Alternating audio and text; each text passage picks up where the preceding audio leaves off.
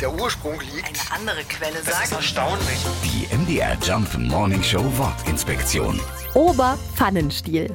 Der kleine Ort Oberpfannenstiel liegt im Westerzgebirge und ist Teil von Bernsbach im Landkreis Aue-Schwarzenberg.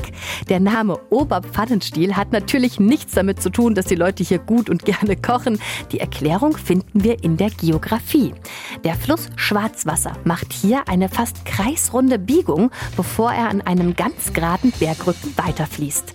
Aus der Luft betrachtet und mit ein wenig Fantasie ziemlich genau die Form einer Bratpfanne. Heutzutage ist diese geografische Besonderheit leider nicht mehr so richtig zu sehen. Früher gab es übrigens auch den Ortsteil Niederpfannenstiel. Der lag dann, Sie ahnen es schon, am Fuße des Bergrückens, unterhalb von Oberpfannenstiel. Die MDR Jump Morning Show Wortinspektion. Jeden Morgen um 6.20 Uhr und 8.20 Uhr und jederzeit in der ARD Audiothek.